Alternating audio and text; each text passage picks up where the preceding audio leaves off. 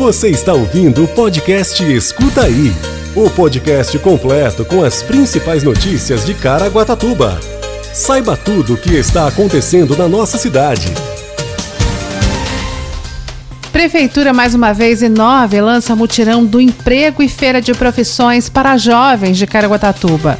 Prefeitura de Caraguatatuba inicia a obra de revitalização da ciclovia na rodovia SP 55 é uma nova história, destaca o prefeito Aguilar Júnior durante reunião com a equipe operacional da Expresso Fênix.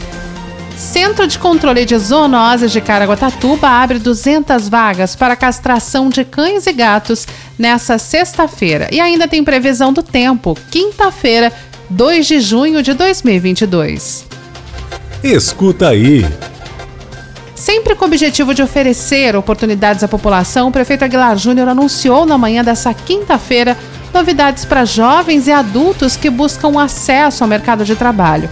Todo ano a Prefeitura de Caraguatatuba promove o Mutirão do Emprego, em parceria com diversas empresas da cidade. O diferencial para esse ano é que, em conjunto, será realizada a Feira de Profissões para Jovens da cidade por meio das instituições de ensino. Previsto para ocorrer em setembro, o evento vai contar com treinamentos, vagas de jovem aprendiz e orientações aos adolescentes que buscam tão sonhado primeiro emprego. Também terá processos seletivos e entrevistas para vagas de trabalho, visando a alta temporada para pessoas que estão fora do mercado de trabalho. O intuito é despertar nos jovens o interesse profissional e evidenciar as oportunidades disponíveis na região serão apresentadas aos jovens profissões que têm grande potencial de mercado. Será uma feira técnica para mostrar a real necessidade do município, foi o que disse o prefeito Aguilar Júnior. Escuta aí. A primeira etapa da obra de reforma e revitalização da ciclovia na rodovia Rio Santos, a SP55, teve início nesta quarta-feira pela Prefeitura de Caraguatatuba por meio da Secretaria de Obras Públicas. A empresa contratada começou o serviço de limpeza no trecho que compreende o trevo de entrada da cidade. Nesta quinta-feira, a equipe da empresa Solavia Engenharia e Construções continua a limpeza com o uso de uma retroescavadeira maquinário que auxilia na remoção de resíduos e entulhos. A proposta é que dentro das próximas semanas já seja iniciada a manutenção, o recapeamento e o nivelamento da via para que o trecho possa ser pavimentado. O investimento total da obra é em torno de 10 milhões e o trabalho também inclui o serviço de drenagem, sinalizações, pinturas e todo o processo de revitalização, que diz respeito à modernização e arborização dos 12 quilômetros de extensão da ciclovia que vai do trevo de entrada da cidade até a região sul, no limite com São Sebastião. A previsão é que a ciclovia revitalizada seja entregue até o final deste ano. Escuta aí. O prefeito Aguilar Júnior reuniu na tarde dessa quarta-feira a equipe de operação da empresa de transporte coletivo Expresso Fênix e a equipe técnica da Secretaria de Mobilidade Urbana e Proteção ao Cidadão para avaliar os pontos positivos e negativos do primeiro dia de operação na cidade.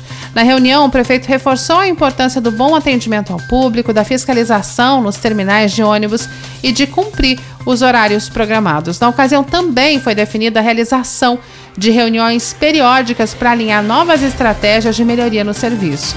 A Prefeitura de Caraguatatuba reforça que a empresa Expresso Fênix presta o serviço de forma provisória e convida a população para opinar com sugestões sobre o novo contrato de concessão com prazo de 15 anos através das audiências públicas. Escuta aí.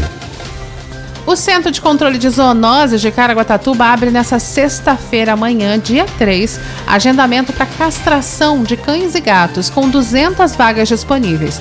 O proprietário do animal deve ser morador da cidade e ter mais de 18 anos de idade. Os interessados devem entrar em contato com o Centro de Controle de Zoonoses das 8 às 16 horas, pelo telefone 12 3887 6888, informando o telefone e e-mail para contato somente cães e gatos a partir dos seis meses de idade podem ser castrados. Antes de serem encaminhados à cirurgia, os animais eles precisam receber o microchip e passar por uma avaliação com o veterinário do CCZ para pesagem, identificação e até mesmo para saber se o animal já é castrado. No dia da avaliação, o dono do pet ele deve apresentar documentos pessoais, como cópias do RG, CPF, comprovante de residência e de renda de até três salários mínimos. E quem não conseguir garantir uma das vagas disponibilizadas para esse mês precisa aguardar a reabertura da agenda. O Centro de Controle de Zoonoses fica na rua Ministro Dilson Funaro, 115, no Jardim Britânia.